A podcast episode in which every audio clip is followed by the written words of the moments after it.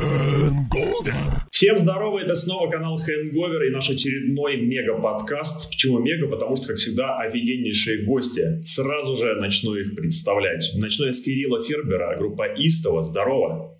Привет всем.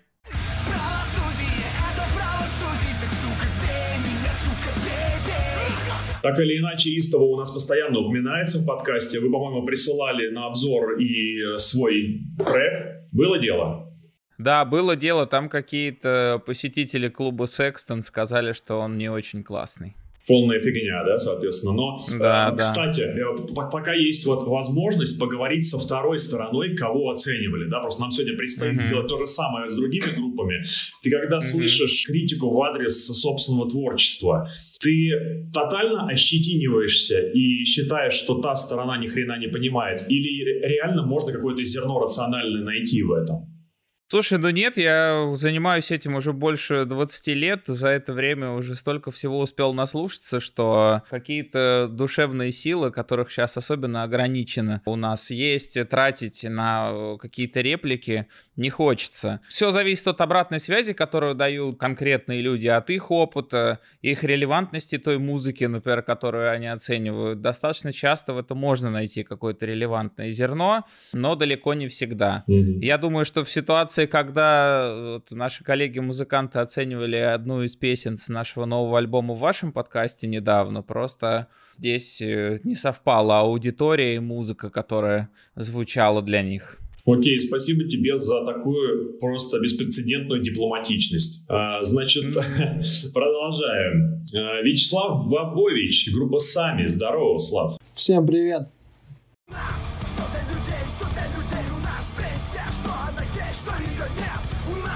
Так, ну с Вячеславом мы тоже знакомы уже какое-то время. Я э, совершенно случайно стал рецензиантом их э, творчества для какого-то журнала это было, да? Э, да, да, да. Вот, что, я... это, это, по-моему, артист был журнал. Что, по-моему, да, артист, и как-то получилось прикольно. Э, в общем, и рецензия была, по-моему, отличная, и реально мои впечатления были весьма себе, крутые. Слушай, просто по поводу названия быстро вброс, почему сами? Потому что делаем все сами. Самое простое объяснение. Угу. Чтобы Круто. было понятнее, чтобы было понятнее, вот э, таким как я, можно переименоваться «Мы делаем все сами», и получится формулировка более точная, чтобы не переспрашивали, понимаешь? Да, пускай спрашивают. Нам несложно объяснять. Окей. И Дмитрий Миляев, канал No Change. Здорово, Димон. Привет. Да, э, Дмитрий сам, в общем-то, контент-мейкер, но сегодня признался мне втихаря, что это его первый опыт вот такого вот видео-подкаста. И могу тебе сказать, ты можешь не париться, мы все чувствуем себя странновато, говоря в объектив. Ну да, есть такое дело. У меня Он... просто вообще работа моя связана с зумом, то есть я тут часто тусуюсь, но всегда я слушаю просто. Мне что-то объясняют задания, что сделать там и все такое. А говорить как-то тут я не очень привык. Ну, и перед камерой вообще, в принципе. Но оно уже получается, можно сказать. Да, и у нас сегодня еще первый выпуск, когда мы не можем оплатить Zoom с карты, и поэтому мы будем сейчас переподключаться каждые полчаса с чуваками. Просто чтобы вы знали, какой иногда геморрой технический создания этого подкаста. У нас традиционно Слава есть... России! Yeah! Россия! Россия! Несколько пунктов сразу выдача просто выросла тут же. Погнали. У нас э, традиционно есть определенная повестка и новости музыки, и несмотря на те события, которые сейчас происходят, в музыке все-таки что-то тоже делается. И делается не всегда хорошее. Например, уход э, басиста из Deftones. Это первое, что я хочу с вами обсудить. Это, мне кажется, не очень хорошо. Серхио расстался с группой, и он такие добрые слова на прощание сказал, что это был крутейший период в его жизни, он научился новому с коллективом. И вообще, парни, как вы относитесь к Deftones для начала, хочу спросить. На предыдущем подкасте, когда мы обсуждали новые релизы, я там как раз рекомендовал альбом, который у них вышел на тот момент. Для меня Deftones как э, для человека, который начинал заниматься альтернативой в начале нулевых, Deftones прям вот системообразующий по-другому не назовешь, потому что вещи, которые они делают с музыкальной точки зрения, они настолько, особенно в то время, были необычны, что сами по себе образовали некий пласт и стали таким вот музыкальным направлением, у которого появились последователи. В то время таких групп было несколько, вот э, Deftones однозначно занимают место среди них вместе со Slipknot, Linkin Park, Limp. Их настроение неповторимо на самом деле. Вот это... И когда кто-то делает что-то похожее, это всегда сразу слышно. И сейчас мы это слышим на последнем альбоме группы Дон Брока есть песня, которая, ну, очень похожа. Есть группа Loath, которая, в принципе, базируется с точки зрения настроенческой на Deftones. Так, примерно так. Но согласись, что точной копии никто не сделал, потому что это будет просто смешно, мне кажется, как-то, как будто дешевая пародия. Нет, конечно, это не нужно, но с другой стороны, есть всякие группы типа сраный Греты Ван Флит, или которые просто копируют Led Zeppelin, и которых открыто Роберт План шлет нахуй.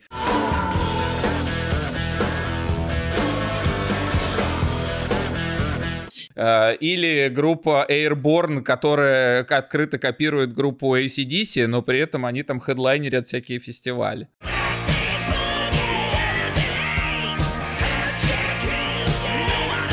Так что по-разному бывает. Типа, это из разряда, а что так можно было? Да? Как бы люди стараются придумывать свой э, жанр, там, стиль и так далее. Тут просто паразитирование получается определенное. Парни, у вас как с Deftones дела обстоят?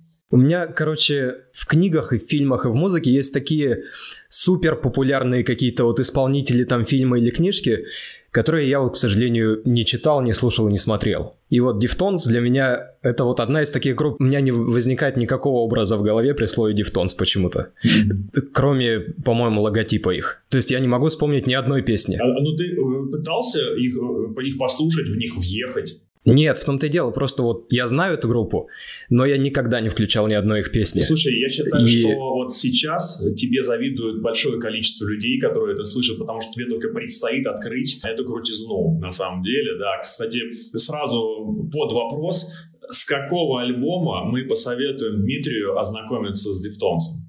Э, с White Pony, например. Окей. Ну, вот у них, у них вот крайний альбом мне понравился. Вот самый, который свежий, не помню какого он года, 17 или 19 -го. Омс. Омс, да. Я вот тоже как бы не особо фанат, но когда мне предложили, я помню, это вот... Это какой год был, 17 или 19 Это скорее 20-й, надо смотреть, 19 и 20 -й. Ну, не 17 а, Не 17 Не 17 точно. точно. Не 17 точно. Но вот как-то, значит, значит 19 20, 20 Вот. И мне пацаны тоже посоветовали послушать Deftones. Я до этого слышал, может, у них мало песен, и как у Димы, также представления особого не было. И я вот начал именно с последнего альбома. Мне зашло. Я начал дальше слушать. Я бы посоветовал даже, наверное, начать с каких-то первых релизов первых релизов далеко не всегда прикольно э, начинать прям с самых первых, потому что они звучат тихо, звучат сыро там по современным меркам. Ну вот бывают исключения, вот таких групп, как Deftones, э, Deftones, есть какие-то прям ультразнаковые альбомы, вот White Pony, он как там, я не знаю, Master of Puppets у Металлики, такой прям вот знаковый системный альбом у системообразующей группы. С него можно начать. А можно действительно начинать с какого-нибудь самого свежего альбома, если он не отстойный. Альбом OMS абсолютно точно к отстойным не относится. Может быть, сделать, знаешь, подборку для введения в тему. То есть э, люди, фанаты собирают 10 э, треков, которые они считают являются входными в творчество группы. И у тебя отличная подборочка, так сказать, сразу же под рукой. Но это исключает элемент исследования. А, кстати, если ты сам нашел песню, и она тебе понравилась, они тебе ее подсказали, почему-то кайф от нее гораздо больше. Замечали такую фигню? Да, вот у меня постоянно такая фигня. Я сам всем советую музыку, но при этом, когда мне кто-то советует, я ее послушаю, скажу, что она хорошая, но потом никогда в жизни ее не включу. Вот почему-то всегда так. Она для тебя Потому что использована уже кем-то. Ну да, потому что не я нашел ее. Это потому, что так работает, в принципе, это законы рекламы. Самые устойчивые выводы, которые можно заселить тебе в голову, это выводы, которые тебе кажется, ты делаешь сам. А что касается подборок, так есть же у Apple Music вот это, например, там Deftones главное. Там у каждой группы, ну, из таких, из больших, есть вот, на, по крайней мере, на Apple Music точно вот такой вот плейлист, в котором собраны там главные песни, которых можно начать. Окей. По поводу самого момента ухода музыканта из группы, есть э, такие коллективы, в которых состав железобетонный. Если что-то там меняется, то уже весь шарм и аура уходит. Вот, например, там, не знаю, взять Фрущанта, да, и Red Hot Chili Peppers. Он как будто бы обязан там играть. Просто у него нет права этого не ну, делать. Да, да, да. Э, я не знаю, Head... Limp Bizkit. Limp Bizkit, а, кто, ну, кто, там неотъемлемая часть, помимо Фред, Фред Дёрста, естественно, кто? Наверное, ну, Борланд тоже. Борланд, да, получается. Он уходил, и было не то. В корне там Хэттл и Филдли. Как вы относитесь к этому моменту, когда вот коллектив настолько целостен, что его невозможно реформировать никаким образом путем ухода кого-то или посылания кого-то из него? Ну, когда банда, у них есть своя определенная химия, они выдают какой-то такой достойный, самобытный, эксклюзивный материал, и за что их начинают любить миллионы слушателей. Мне кажется, это говорит об этом. И когда кто-то уходит, уже все происходит иначе. То есть процесс иначе, музыка немного другая, атмосфера меняется, энергетика не та. Возможно, дело в этом. Но есть же группы, которые существуют без, без этого, да, допустим, ну, это называем так музыкальные проекты, где люди наслаждаются обществом друг друга, но не растворяются друг в друге, да, и э, там компоненты, в общем заменяемы. То есть, получается, два типа групп, вот такие вот монолитные и состоящие из частей, которые можно поменять. Как удобнее существовать?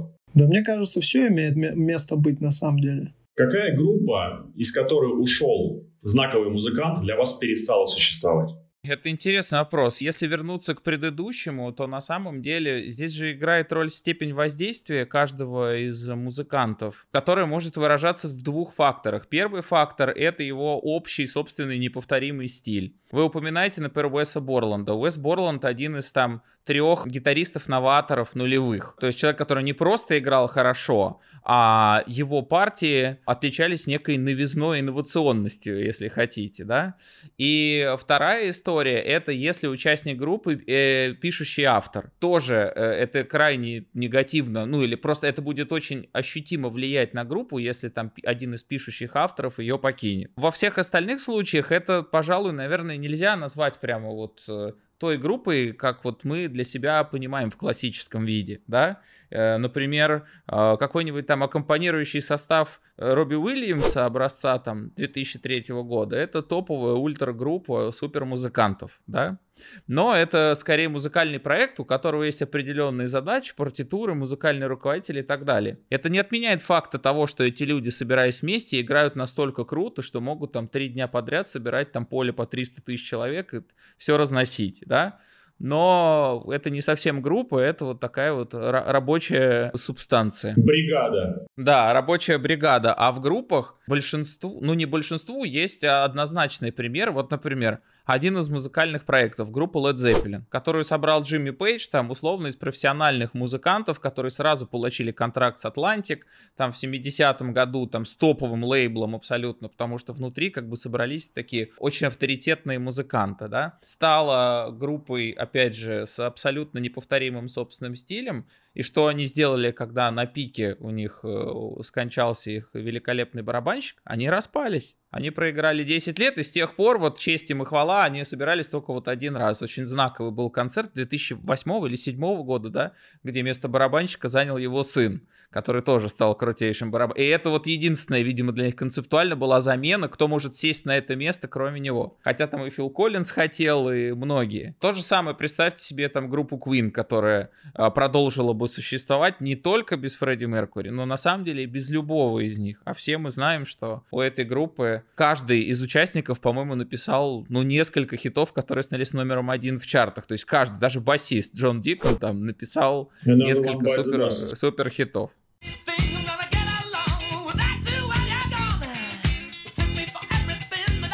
Да, да. С Битлз, э, там, Пантера, кого угодно. Есть вот, э, ну вот Металлика, например, да? В ней можно менять басиста. Честно говоря, в ней бы было хорошо давным-давно поменять соло-гитариста еще. Вот, потому что вот на его месте мог бы существовать, э, могло бы существовать очень много людей хорошо. Ты тоже разделяешь мнение, то, что Кирк не тот, кем он должен был бы быть? Нет, конечно, я, я абсолютно разделяю мнение, что Кирк не то, но, видимо, просто там по темпераменту так совпало, что это вот было четкое его место, где вот в этом, типа, тандеме датчанина и ирландца больше нету места, где кто-то мог бы каким-то образом высказываться. Но однозначно на его месте могли бы быть другие люди, и это было бы, конечно, топ. Вот, например, Ларса тоже можно было бы заменить. Желательно. И группа звучала бы супер. А, но, и мы видели такие тоже прецеденты, когда там где-то его в больницу забрали, и там одновременно на одном концерте на даунлоде какого-то года с ними играл Дэйв Ломбарда, Джоуи Джордисон, по-моему, техник даже его играл, который играл сильно лучше, чем он сам, заменяя его на каких-то песнях.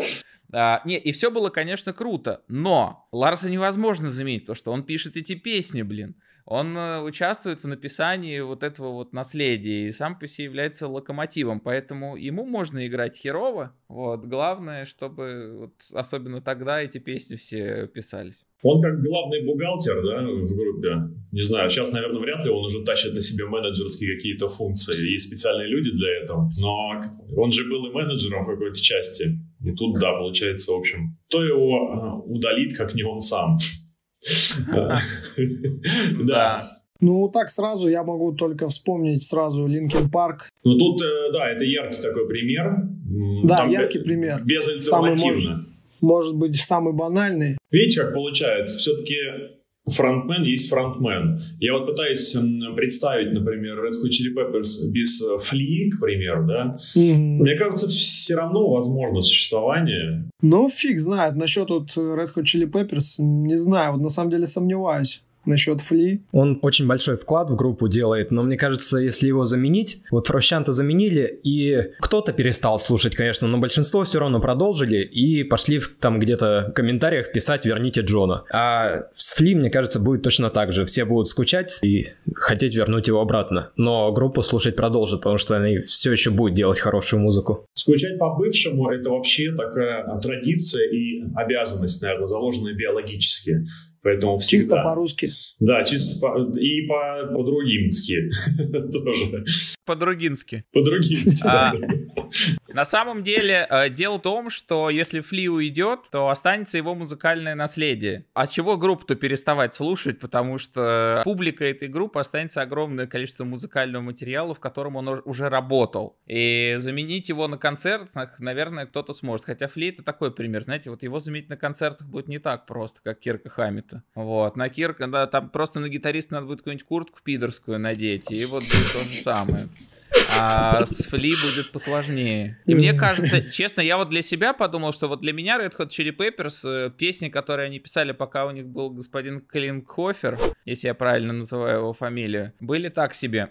Хотя я вообще не фанат, блин. Но вот почему-то, сейчас вот они выпускают новую песню с Джоном, и вот она тоже вот такая неказистая, вот, ну вот как вся вот эта намеренно гениально неказистая музыка группы Red Hot Chili Peppers. Но почему-то вот она цепляет. Вот это вот эта самая магия музыки, видимо, работает. Частушечники, называет их мой брательник. Ну, такие, у них там на самом деле настолько вот такой вот свой вот этот стиль, они же типа изначально фанк, они такие фанк-частушки, получается. И вот то, что они делали в начале, хотя у них там был же другой гитарист, который погиб, или что-то там, он умер от наркоты, как его звали-то, я забыл, Маршал какой-то или какой-то там... Хилл Словак. Да, и вот, пожалуйста, а там потом пришел Фрущант, и вот только после того, как он пришел, получился вот Blood Sugar Sex Magic и так далее, вот это все. А раз уж мы так жестко на РХЧП сейчас зависли, давайте тогда посмотрим на вклад Навара как пришедшего и ушедшего человека, э, который как будто бы забежал в комнату, вбросил э, какой-то пакет со своими шмотками и убежать успел быстренько. Ну, есть люди, которые абсолютно уверены в том, что единственный хороший альбом группы Red Hot Chili Peppers это One Hot Minute, потому что он такой роковый и классный. Ну, и, наверное, имеет право свое. Но вот он реально забежал, ну, красивый пакет оставил, надо признать. Да, нарядный. Вот, достаточно. хороший. Пусть лежит. Там и My Friends, пожалуйста, хитяра. Ну и вообще атмосферка такая, чуть-чуть, конечно, другая. Клип э, мрачноватенький.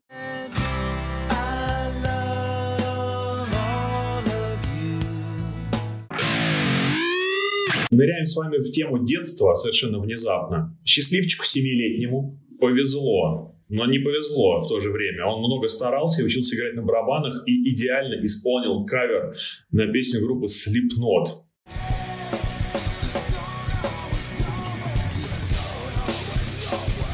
В связи с чем ему досталась тарелка в подарок. Значит, а он до этого копил на нее деньги. Круто, когда такое бывает. Вспомним ваше детство. В каком возрасте жизнь вас столкнула с музыкой?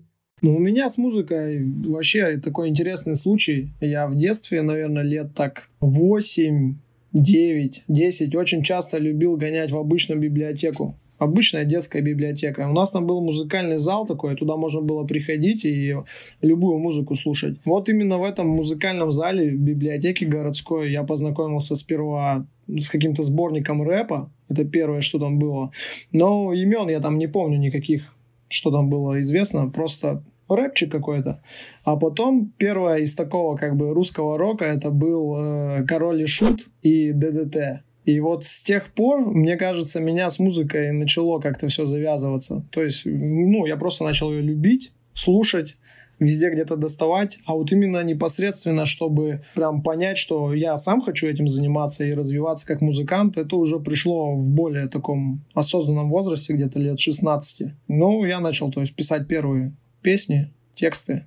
Прикинь, какая, читать. какая фора была у парня, который в 7 лет уже умел ну да, это круто. Я видел этот видосик, про который ты говоришь. Угу. Это, конечно, очень круто. Очень. Так вот, плотно слушать музыку и выбирать, что слушать, я начал, наверное, лет в 10 еще. До этого я слушал всякое говно полнейшее, которое я просто мог найти где-то. Ну, там, у кого-то на компе скинуть или еще что-то такое. Ну, я у себя в видосе рассказывал, как произошло это. Я жил в семье, дядя у меня был, он не сильно меня старше. У него на компе я нашел клип против Fly Offspring.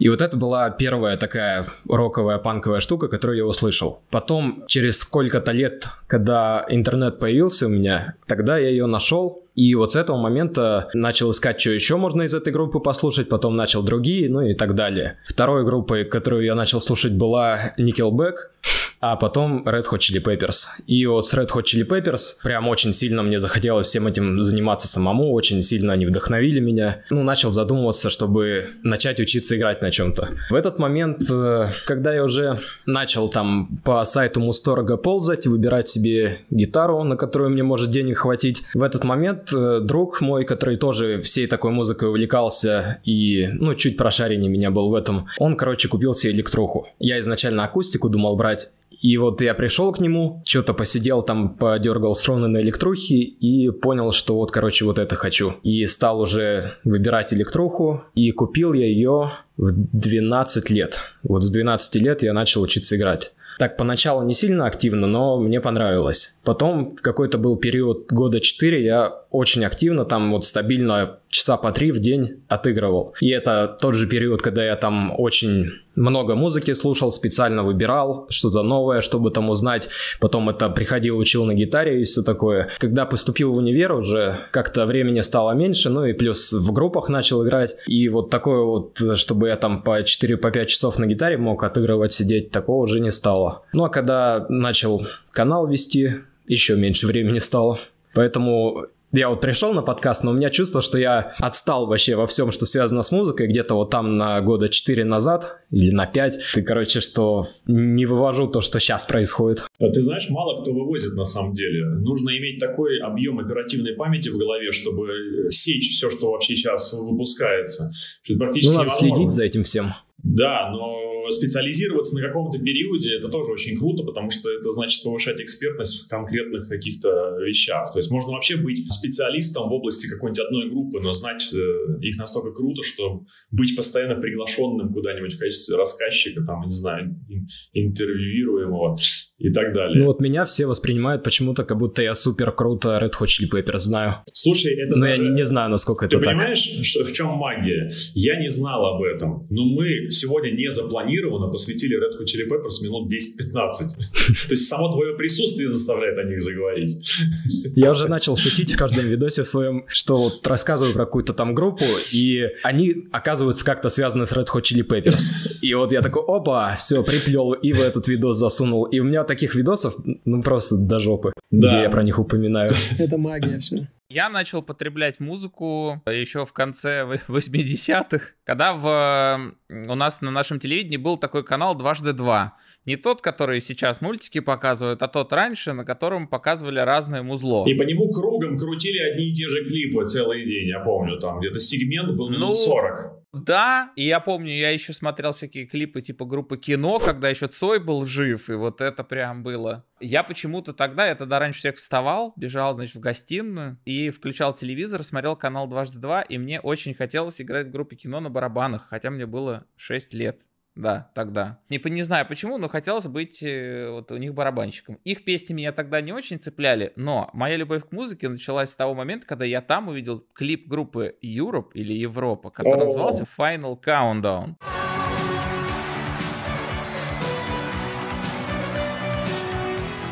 А ты, кстати, вспомни одну важную деталь. Клип Final Countdown, который сейчас можно найти, отличается от того, который показывали тогда по дважды два, потому что там, Абсолютно. там гоняли мотики, по-моему, какие-то в кадре.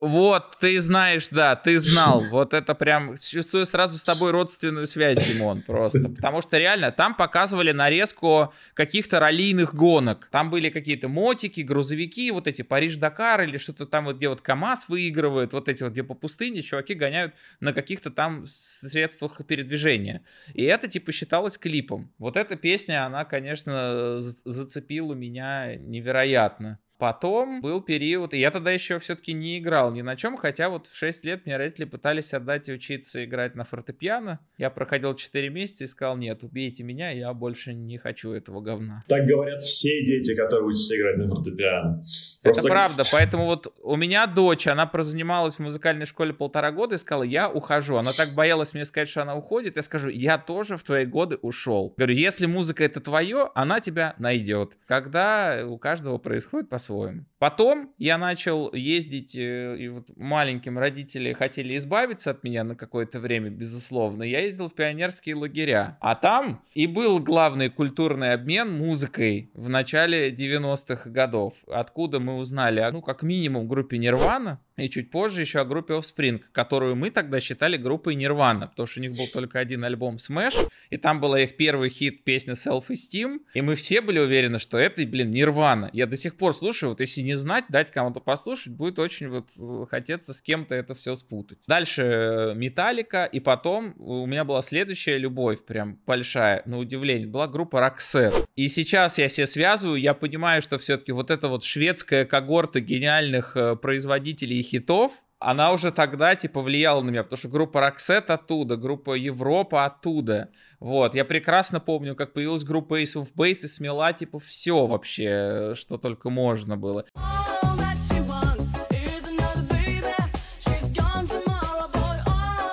Я помню группу E-Type.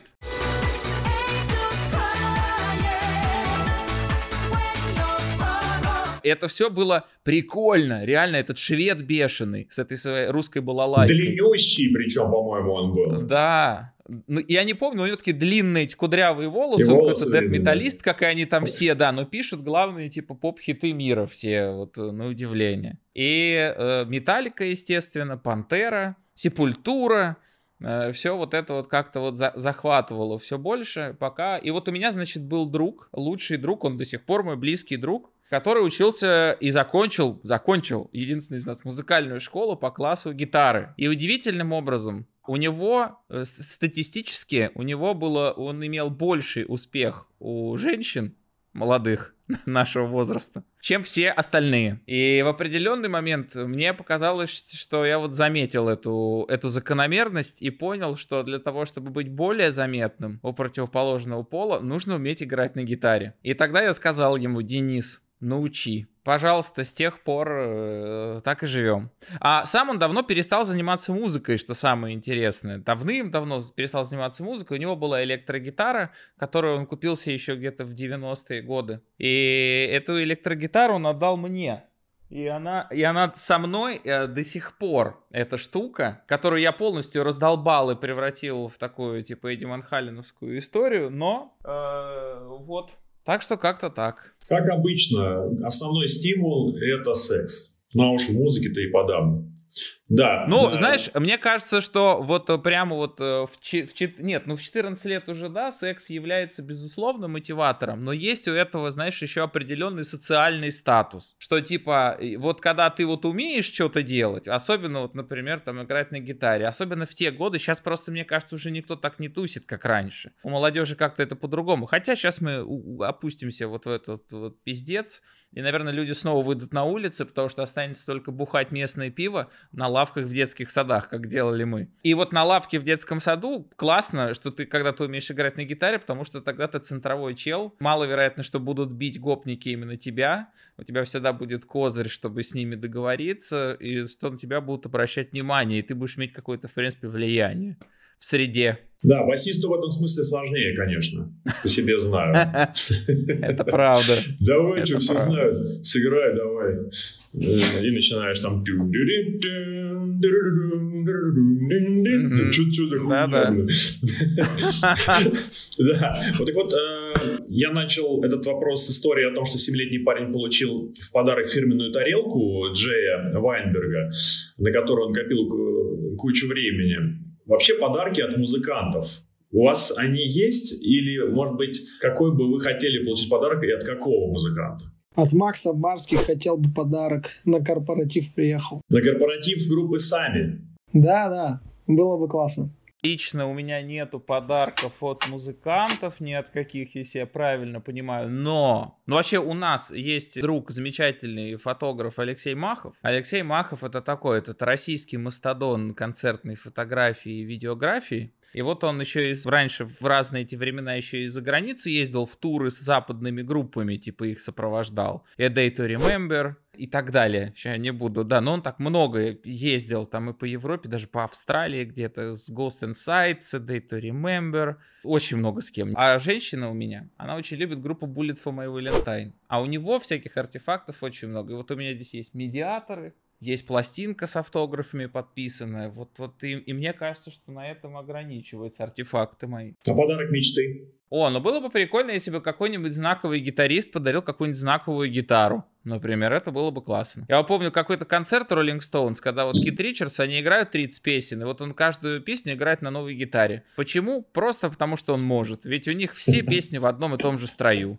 Но и он может себе это позволить. И вот они, и выходит к ним, значит, э, Buddy Guy, по-моему, играет feat какой-то, типа, какую-то песню они джемуют. И он играет на каком-нибудь там телекастере, ну так, там года какой-нибудь там 58-го, там тысяч за 50 долларов нищебродском. Вот, и значит, вот с Бадди Гаем отыгрывает, он себе гитару снимает и говорит, держи, это тебе. И вот он уходит с этой гитарой. Что-нибудь из, из такого было бы супер. Губа не дура, как говорится. Да, Но вы сказали про мечты. все правильно. У меня как бы есть гитары, он все, но последнее время маловато я играю. То есть я могу просто взять там вот акустику и что-нибудь сбренчать там минут 20, поставить и пойти дальше видос монтировать. То есть, ну, ни- ничего не учу, там, что-нибудь симпровизировал, поиграл, поставил. Вот, но планирую потихоньку возвращаться к этому делу, потому что, ну, тянет все-таки. И что-то сочинять, записывать, придумывать.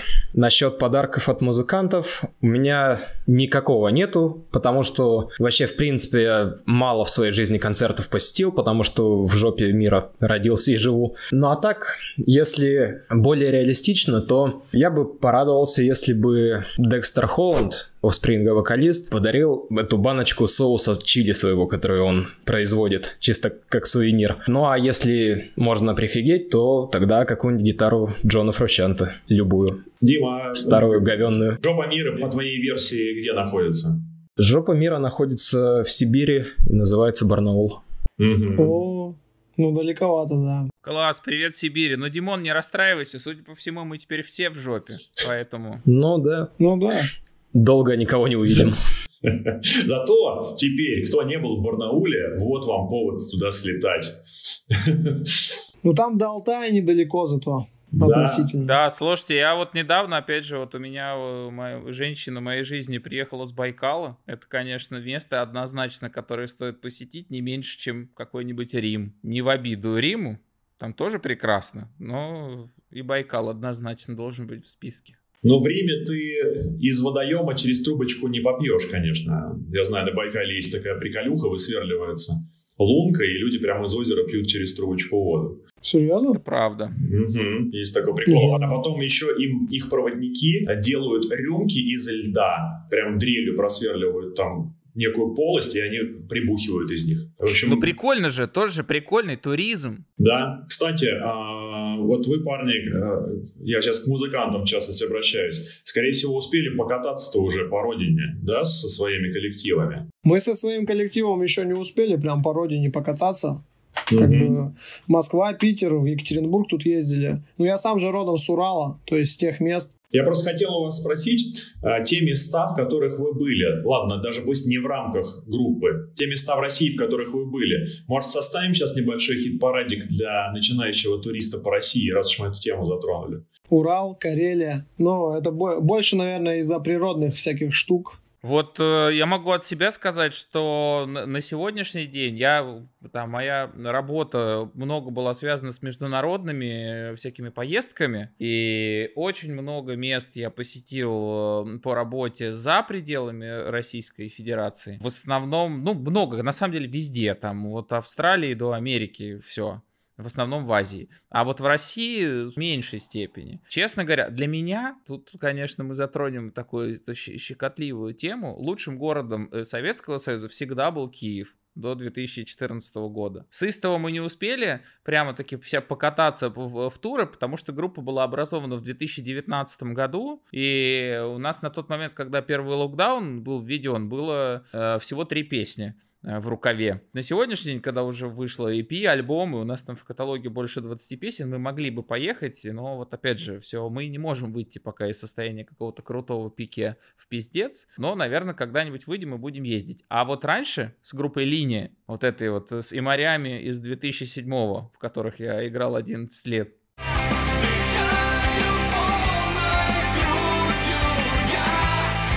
Мы много ездили, и наш любимый город всегда был Киев. Не было раза, когда бы мы не приезжали, мы не планировали тур так, чтобы не приезжать туда хотя бы дня на три. Самыми отзывчивыми, милыми людьми с неповторимой атмосферой абсолютно, которая, к сожалению, видимо, безвозвратно утрачена не только для нас, а вообще для этого места. То обидно мне, потому что я-то видел, как там было. В этом смысле поддерживаю полностью. И как-то особенно знаково так э, получился момент, что я когда последний раз был в Киеве, проживал на улице Братская. Такое название и такое продолжение событий. Ну, я был последний раз в Киеве в 2016 году, после уже того, как отношения были не очень. Могу сказать, что уже в тот момент атмосфера там была не та, что была году в каком-нибудь десятом или восьмом, когда вот мы туда ездили. Второе место, которое однозначно стоило бы посетить начинающему туристу, это, конечно же, Нижний Новгород. Это такой лайтовый трип, friend, очень тоже friendly город, достаточно туристический, с очень красивыми видами, с классно, ну, с относительно классно развитой инфраструктурой. Санкт-Петербург мы, конечно же, не берем. И третье, по- просто идем по попсовым местам. Если нужно прям топ-3, то классно, конечно, еще съездить куда-нибудь вот в сторону типа Красной Поляны. Даже если вы не катаетесь там на лыжах, сноубордах, все равно место суперское. Вот, вы приезжаете, достаточно уникальная зона, в которой у вас есть одновременно и, и морское побережье, и вот эта вся классная инфраструктура, которая вас забрасывает прямо в горы, где можно погулять, походить.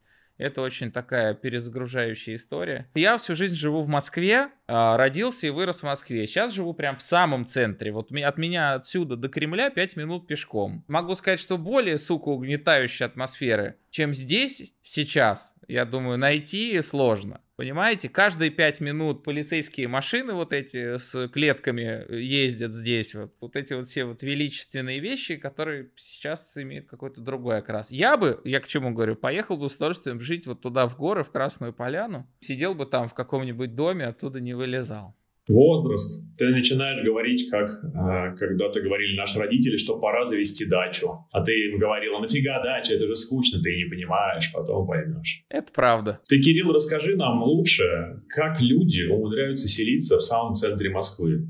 Что мы, все остальные, делаем не так? Ну, это съемная квартира, которая здесь раньше просто эту квартиру снимали ребята, у которых тут был офис типа продакшн. И вот опять же так сложилось, что моя великолепная женщина всей моей жизни как-то их знала, и здесь вот так вот получилось, что они отсюда съезжали, и мы сюда вот могли заехать по очень даже дружескому прайсу. Чисто везение, ничего более. Окей. Я Круто, думаю, сейчас круто.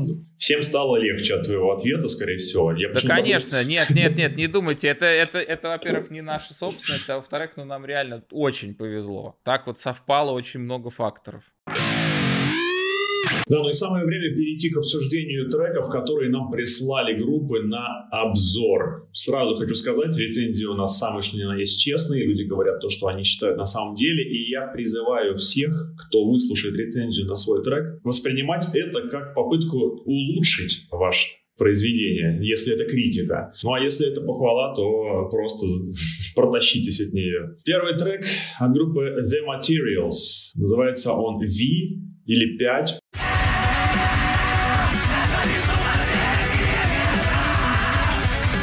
The Materials — это дуэт музыкантов из Брянска. Я, кстати, не припомню, чтобы у нас кто-то из Брянска до этого был какие-то группы. Wild Ways из Брянска. А, из Брянска, да? Да. О, как Родом четенько. да. Мгм. Основатель э, группы, бывший композитор и соло-гитарист Висмут э, периода 2010-2014 годов э, написал в составе два альбома «13» и «Право хранить молчание». Вернулся после семилетнего перерыва от музыки, и на данный момент The Materials работают над дебютным альбомом. Вышло уже три сингла. Немножко о треке. Этот трек был опубликован в виде демки в 2014 году с формулировкой «Эта песня никогда не зазвучит». Так вот, она зазвучала. Супер. Все классно. Давайте-ка по развернутей. Ну, давайте я, наверное, скажу за такую часть, как бы по атмосфере, по тексту, потому что я же как бы не полноценный музыкант, как парни, потому что я же больше как вокалист, тексты пишу, всякое такое, энергетику выдаю. А пацаны, наверное, музыкальную часть разберут. Здесь я, когда включил трючок, мне сразу захотелось пойти качаться в зал. То есть такая энергетика, ну, прям, не знаю, атмосфера такая, что прям вау. А, ну, кстати, лирик-клип же у них, да, у них там текст идет в лирик-клипе. Текст мне очень тоже понравился. Я вот в этом плане скажу, что, ну, для меня важно в песне вот эта, как бы, вот эта химия, вот эта атмосфера, которая на тебя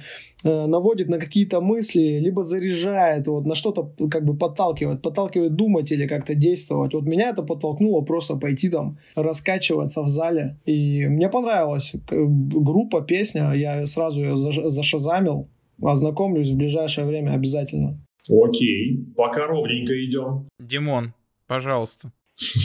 Ну, мне тоже понравилось, я тут не буду выделяться как-то. Песня реально качественно очень звучит, и вокал, и в особенности инструментальная часть. Ну, если честно, я когда включил, я прифигел, насколько это круто звучит, и особенно меня цепанули где-то вот там с минуты 10, по-моему, начинаются такие типа брейкдаун, ну, какая-то ритмическая такая штука, гитарная очень крутая. Вот такое я в музыке очень ценю, когда делают. По тексту я как бы не особо поклонник музыки на русском языке, то есть я в основном слушаю на английском, и поэтому текст не знаю, как анализировать. Я больше его как музыкальный инструмент слушаю всегда, потому что английский все равно не понимаю. Вот, но вот этот стиль вокала вместе с этой музыкой звучит гармонично и офигенно. Мне даже вот э, докопаться не до чего в этой песне. Ну, давайте тогда я докопаюсь. Вот. э, Давай. Значит, э, да, что, каса- что касается музыки.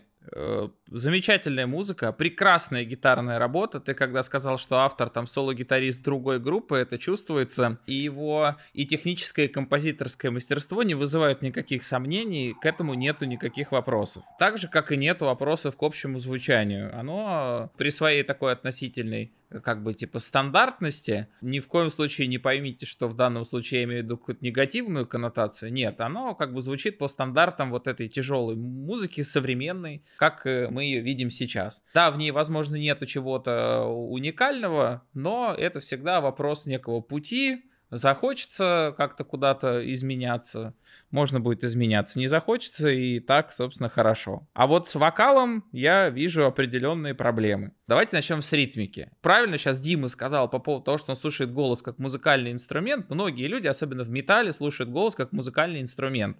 Если вокалист использует технику там харш, скрим, гроул и так далее, в принципе, его слова без э, лирик-видоса понять сложно. Так всегда, даже если их выпятить прямо вперед, задача вокалиста больше создавать некое эмоциональное настроение, да, песни. И здесь на первый план, получается, выходит ритмика. Вот как у чуваков из хип-хопа. То есть э, текст, он не просто текст, у него есть определенная перкуссионность, у него есть синкопированность, у него есть, э, помимо мелодичности, да, которой мы тоже коснемся, какие-то действительно ритмические акценты, которые каким-то образом работают с музыкой. Я считаю, что в этом отношении, в этой песне э, работа выполнена не очень хорошо. И в целом, если забегать вперед, у меня есть ощущение, что человек, который там поет, пел не всегда. Я могу ошибаться, но, возможно, это вот такая вот история, когда, типа, очень классный музыкант и композитор решил, а хер с ним, типа, буду петь сам. Если это так, и это, типа, является, например, там, пробой пера, то вообще все супер. Оно дальше будет становиться только лучше, главное не останавливаться. Дальше, что касается непосредственно вокальной аранжировки. У российской музыки с этим есть э, определенные проблемы, да,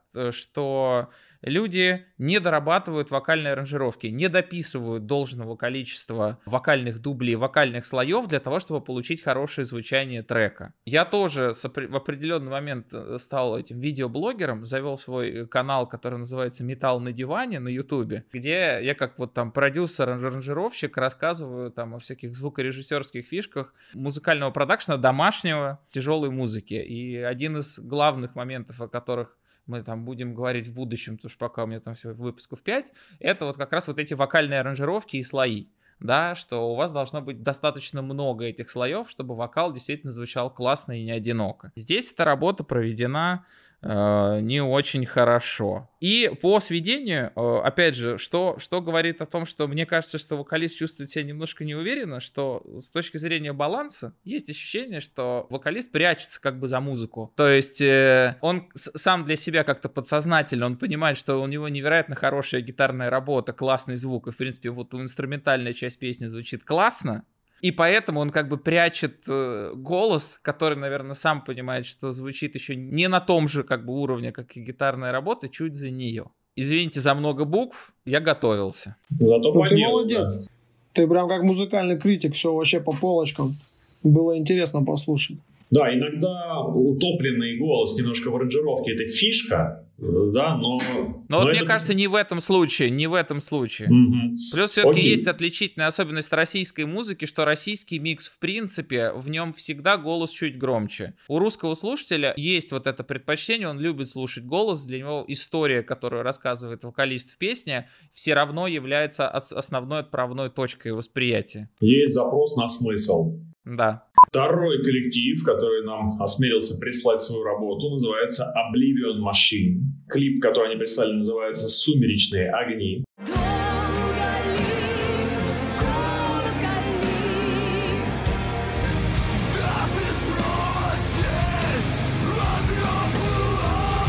Группа эта, она же АК Облмаш, была сформирована в 2005 году в городе Саратов двумя братьями Алексеем и Константином. И после укомплектования состава в 2008 году в Москве на, значит, они записали свой первый альбом Unnatural and Wrong. Второй альбом Zero Gravity, уже Союз Records, сводился в Финляндии у известного продюсера Хиили Хиилесмаа. С 2012 года начинается регулярное сотрудничество с Николаем Баженовым из московской Metal Studio. Оно продолжается и сейчас. Тематика и атмосфера творчества сопряжены с такими вещами, как научная фантастика, теория палеоконтакта, гигеровский дизайн. Облмаш успели сыграть на разогреве у таких групп, как Moonspell, Sepultura, Fear Factory, Dream Theater. На данный момент у группы вышел пятый номерной альбом под названием, не поверите, опять-таки, то ли 5, то ли V, как назывался трек предыдущей группы. Я тоже обратил внимание, что особенно с текущей политической повесткой это какая- какая-то пасхалочка для нас. Я не сильно много скажу про эту композицию. В целом, я слушаю ее и понимаю, что это все сделано очень профессионально. То есть там вокалисты, как мне кажется, очень мощные. Все это по музыке как-то сложно и интересно сделано. Ну вот я вклю- включил и понимаю, что ну это круто звучит. Но при этом, во-первых, меня смущает э, длина песни 12 минут. Это чуть-чуть перебор, мне кажется. Но... Димон, ну 10, на, там, там 10, там на самом деле в конце еще 2 минуты титры идут. Как у Окей. Рамштайн. Несмотря на то, что я понимаю, что это звучит круто и профессионально, это просто, наверное, ну вот вкусовщина это не мое. Я такую музыку не воспринимаю как что-то, что можно вот включить в наушники, пойти гулять и слушать. Не знаю почему. Оно вроде все круто, но оно не цепляет. Ну вот, возможно, кто-то из тех, кто будет гореть дальше, это объяснит. Музыкальный э, коллектив Oblivion Machine. Действительно, я тоже, когда я включил э, клип, увидел, что там 12 минут, настроился на работу, и я э, прослушал песню, и как бы с чего бы начать? Мне кажется, что э- э, история этой песни и группы определенным образом концептуально связана с э, небезызвестной группой Dream Theater.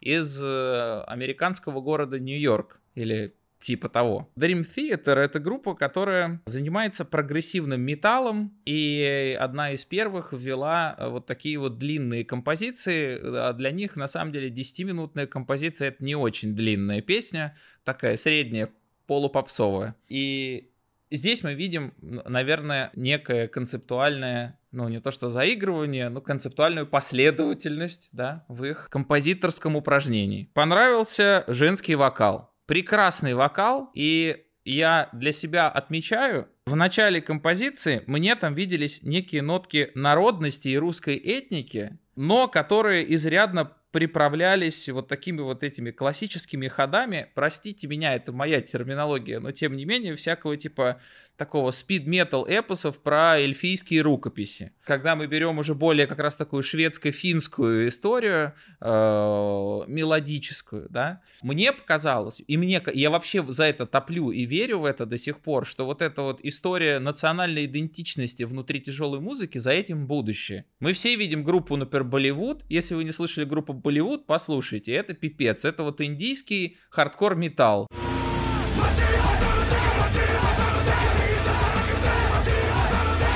Прямо вот из индийских трущоб, с их вот этими барабанами, танцами, короче, вот этим всем. Звучит супер. Идеи на поверхности. Болливуд и хардкор-металл. Соединяем, получаем офигенную историю. В русской культуре есть огромное количество вещей, с которыми можно было бы охеренно обыгрывать, особенно, как мне кажется, в стилях типа прогрессив металла. Потому что ты можешь писать там вот эти длинные концептуальные истории, в которых можешь рассказывать про разные вот такие фишки.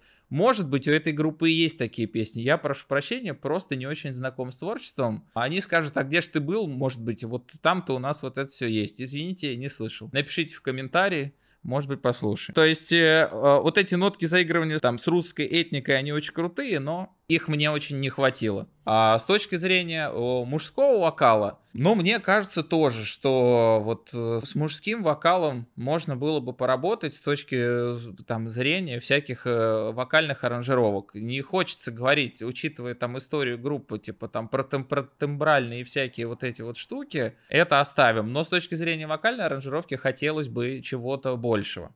Почему?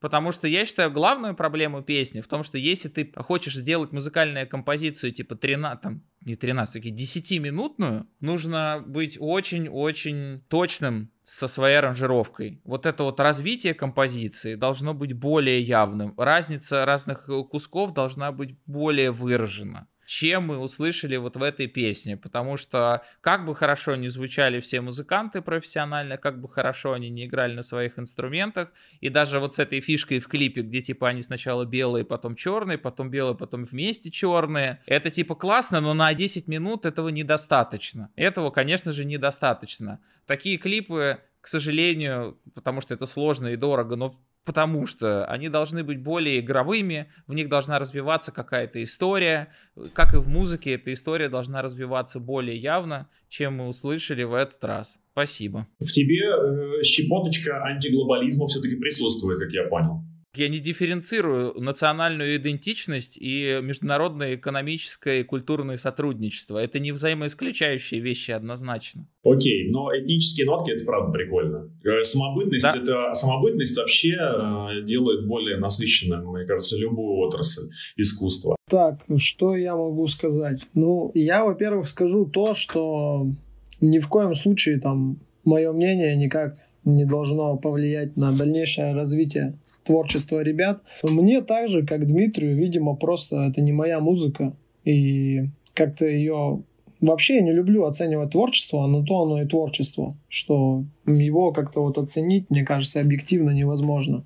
Мне как бы не очень зашло. Я, конечно, проследил концепцию самой аранжировки, самой музыки. Она показалась любопытной, но, как сказал Кирилл, то есть вот там 10-11 минут, ну как-то вот затянуто, на мой взгляд, нету каких-то цепляющих хуков в музыке, которые бы тебя так зацеп... ну как-то вот заставили зацепиться, послушать, захотеть вот да- дальше это все расслышать.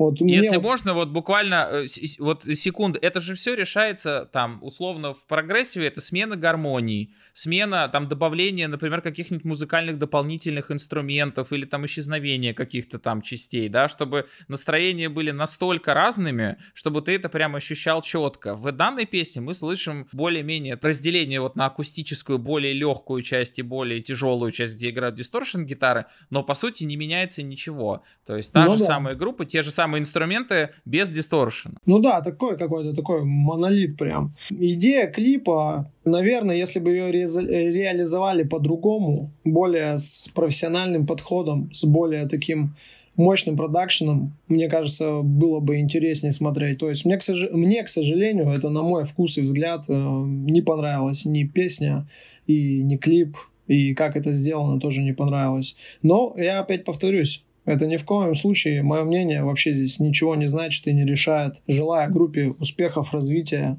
Уверен, у них есть достаточно фанатов, слушателей, ради которых они делают свою музыку. Окей, спасибо огромное. Да, очень развернуто и максимально подробно. Я предлагаю сейчас перейти к блоку, где мы рассказываем о новинках, которые вас цепанули. Объединим его с блоком, что у вас новенького в рамках вашей деятельности ожидается. И поскольку Кириллу нужно убегать, если ты сейчас 4 минуты уложишься и с новинками, и с новинками от тебя, то мы тебя отпускаем, я переконнекчиваюсь, и мы снова, э, и мы завершаем запись уже без тебя, Кирилл. Окей? Идеально, я готов. Я за 4 минуты все, Три- сделаю. три Спасибо минуты, большое. три- три минуты 30 секунд. Погнали! Хорошо. Эгоистично начну с достижений собственных. Группа Истова 4 марта вышел дебютный полноформатный альбом, который называется «Сохраняйте спокойствие». И э, форм 10 треков и несколько фитов с такими музыкантами, или лучше сказать просто группами, как Телепорт, Морох и 5 DS. Альбом доступен на всех цифровых площадках, и мы будем очень рады, если вы его там послушаете. Мы будем презентовать этот альбом на концертах э, 15 мая в Москве и 5 июня в Санкт-Петербурге. Эти презентации должны были пройти в марте, но по собственным этическим соображениям мы решили перенести эти концерты на более поздний срок. Мы надеемся, что к тому моменту сложная политическая ситуация сможет быть разрешена, а если она не будет разрешена к тому моменту, то мы хотя бы с вами пройдем стадию гнева и отрицания всего пиздеца, который творится вокруг. Хочу еще сказать про то, что я, как э, саунд-продюсер, микс-инженер, запустил свой блог на Ютубе. Э, канал называется «Металл на диване». Я там рассказываю про домашний продакшн э, там тяжелой музыки коммерческого уровня. Если вам интересна такая тема, пожалуйста, подписывайтесь. А Что касается зарубежных релизов, я однозначно выделю, во-первых, группу Bloodywood. Еще раз, мы уже о ней сегодня говорили. Мы, пожалуйста, если не слышали, послушайте группу Bloodywood. Это металлисты из Индии, которые супер классно э, замешивают такой металкор, хардкор э, с индийской национальной этнической музыкой. То мне понравилось еще. На контрасте с этим есть офигенная группа, которая называется Bob Moses.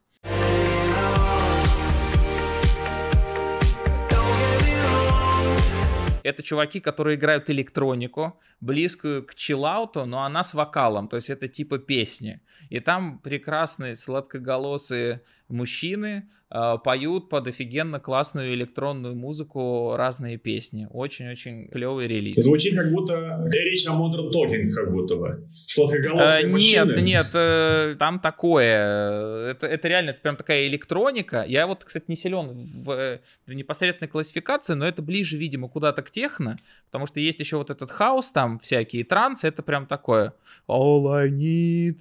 Вот это вот все. А здесь оно более такое изощренное и прикольное. И, судя по всему, если я правильно понял, вот это обычно техно-музыка. Но в каких-то там типа ипостасях. Примерно так. Давайте слушать Bob Moses и... А, и еще свежая работа группы Ермак. Российская группа с э, фа- фантастическая работа, которая называется «Исход», на которой есть несколько песен. Ну и что еще тут вам сказать из последнего, что мне понравилось? Наверное, еще Memphis May Fire, черт возьми.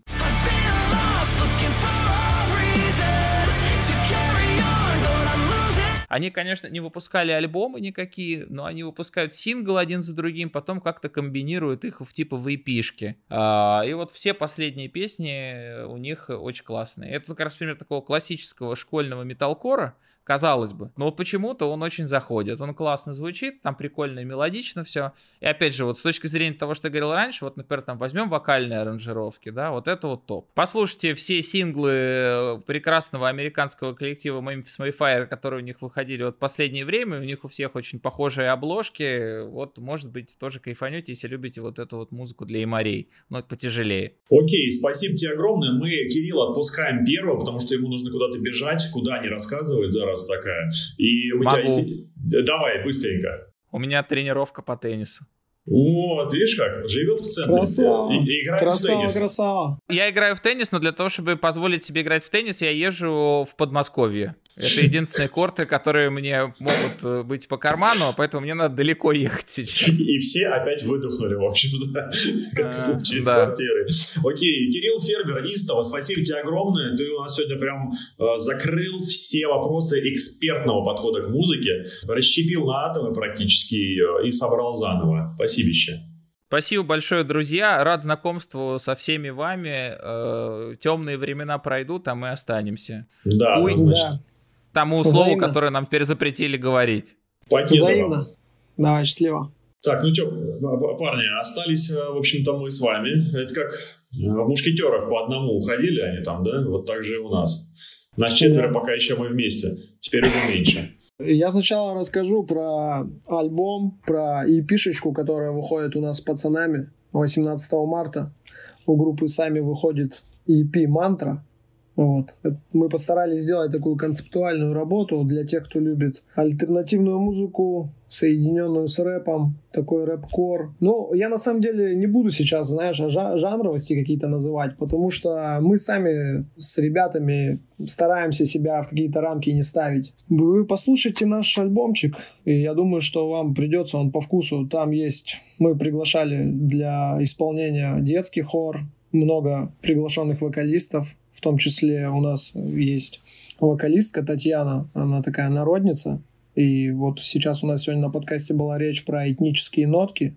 Вот это вы сможете услышать на нашем альбоме. По поводу названия мантры, небольшой, может быть, не очень корректный вопрос. Э, Не кажется ли тебе, что вообще слово мантра застолбили Bring Me The Horizon за собой? И невольно будут все вспоминать. Ну, слушай, на самом деле нет. Просто нет. Ну, Просто нет и. Ну нет, нам так не кажется, как бы таких вопросов и не возникало, каких-то раздумий вообще по поводу того, какое слово за, за кем застолблено и так далее. Знаешь, есть такие устойчивые выражения, которые от- уже однозначно ассоциируются с группами, да, show must go on, все, понятно Ну, сразу же. ну да, да, я понимаю, о чем ты. Окей, в общем, никакой связи.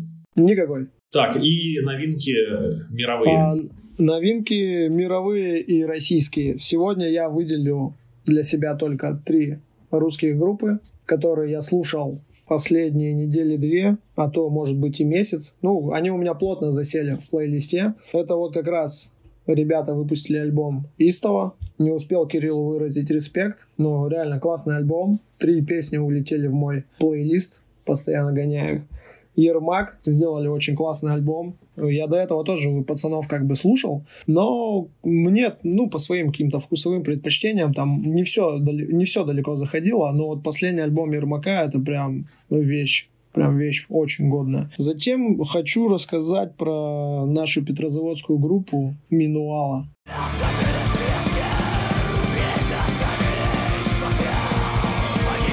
Это такой металл такой темный, мрачный. Э, Мне очень нравится их энергетика в том плане, что когда их музыку слышишь, она тебя, знаешь, окутывает такая какая-то агрессия, какая-то такая энергетика. Прям очень, очень круто. Тоже советую. Вот и на этом я закончу свой топ новинок. Роскошно, спасибо тебе огромное. Димон, твоя очередь. У меня небольшая проблема есть с тем, чтобы посоветовать новинки какие-то, потому что я за ними не очень слежу. Давай как тогда не новинки, а, а крутышки. Да, вот я написал парочку групп и альбомов, которые я ни разу не упоминал у себя на канале, не советовал, но которые мне прям супер нравятся и, ну, короче, просто посоветую послушать. Первый альбом, самый известный, наверное, из трех, это The Strokes, Down Machine называется. Это, не знаю, наверное, альбом, который больше всего мне положительных эмоций подарил в свое время, потому что как-то, ну, попал в момент, наверное, по- попал в настроение, и, ну, с тех пор он у меня постоянно где-то лежит э, в плейлисте, и постоянно я его переслушиваю. До сих пор он мне не надоел и нравится. Второй альбом такой не сильно известной группы, она называется Her, типа как ее. И альбом у них называется Tape One. Вот. Это такая прям легкая, меланхоличная музыка. Она супер простая, но очень цепляет. Короче, не знаю, что про нее рассказать, просто я хочу, чтобы люди ее послушали. И третья группа, про которую я планировал даже видео сделать, может и сделаю, это казахстанская группа, называется Malta Loud.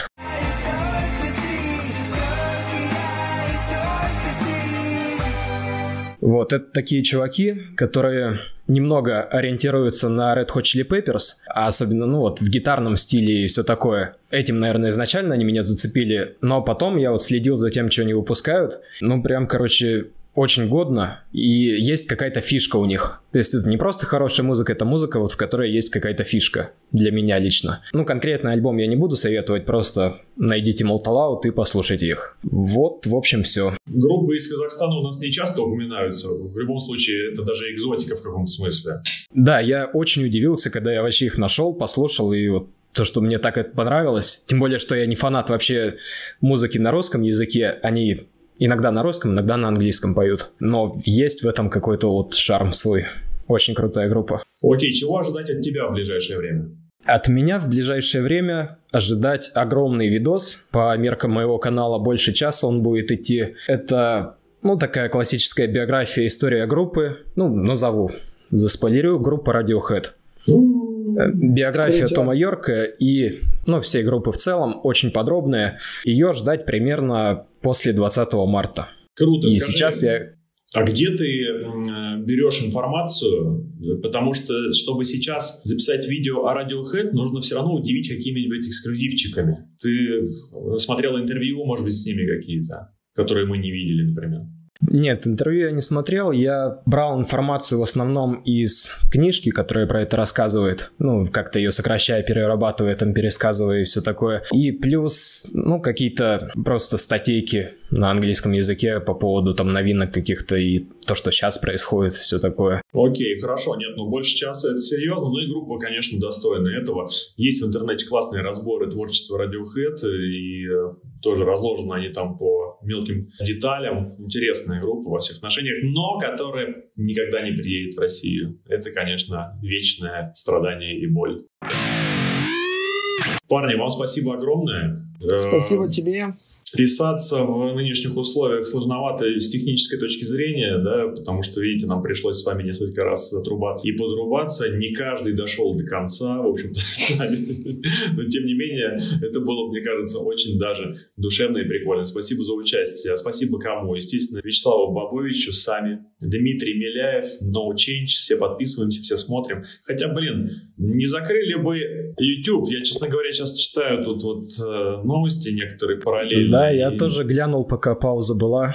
Да, есть. Наверное, скоро ВКонтакте. стоит ожидать.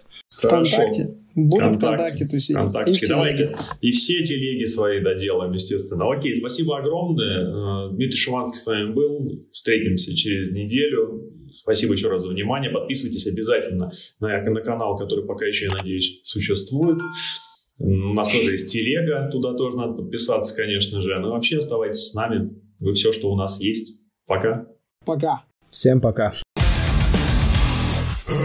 Golden.